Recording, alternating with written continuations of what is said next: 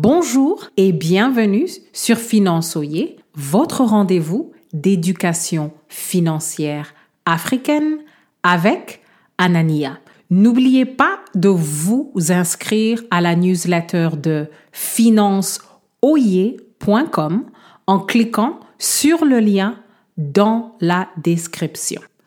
Pourquoi l'inflation est-elle une catastrophe pour les travailleurs à faible revenu Restez à l'écoute pour comprendre quelle est la relation entre vos revenus et l'inflation. Le problème du jour est que beaucoup ne se rendent pas compte que le niveau de leurs revenus doit être choisi pour les protéger contre l'inflation, à long terme, bien sûr. La première chose à laquelle il faut penser, c'est votre carrière. Beaucoup de gens sont dans des emplois où ils se disent je suis bien payé, il n'y a pas de problème. Mais si vous êtes dans une industrie qui est en train de mourir, ce n'est pas une bonne nouvelle, à moins que vous soyez près de la retraite, parce que vous risquez d'être en stagnation professionnelle. Et dans une industrie qui est en train de mourir, la trajectoire de votre compensation à long terme va aller dans le négatif parce que les choses ne vont faire que s'empirer. La deuxième chose à laquelle il faut penser, ce sont les augmentations de salaire annuelles. Nous savons que dans la plupart des pays occidentaux, on évalue les employés une fois par an.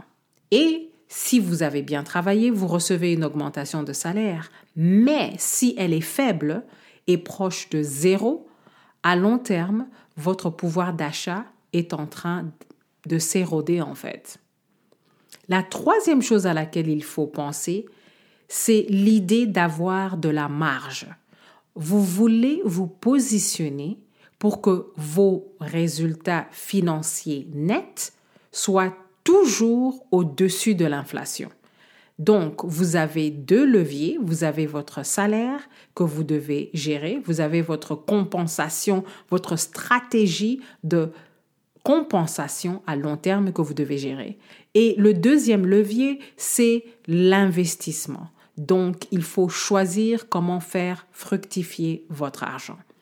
La question du jour est, avez-vous des revenus présents et futurs qui peuvent amortir les effets de l'inflation? Quand on passe à un exemple pour illustrer le sujet du jour, les retraités ont tendance à avoir des revenus fixes. Et pour tous ceux qui sont comme ces retraités, il y a une chose à savoir. L'inflation peut décimer votre pouvoir d'achat très rapidement. Si elle saute d'un bond, si elle augmente très rapidement. Et il y a deux choses que les retraités avec des revenus fixes peuvent faire. Ils peuvent explorer l'idée d'augmenter leurs revenus si ils ont cette flexibilité ou ils peuvent changer leur habitude de consommation.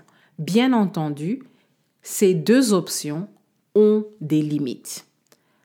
Ce qu'il faut retenir, c'est que si vous n'avez pas de marge pour protéger votre pouvoir d'achat et vos revenus sont très bas, à long terme, ça va être un problème. En théorie, bien sûr, les augmentations de salaire annuelles au travail devraient couvrir l'inflation. Mais cela n'est pas toujours le cas. Donc, c'est à vous de prendre contrôle et de gérer les revenus tout au long de votre carrière. Ces revenus doivent vous garder à l'abri des bons soudains en inflation.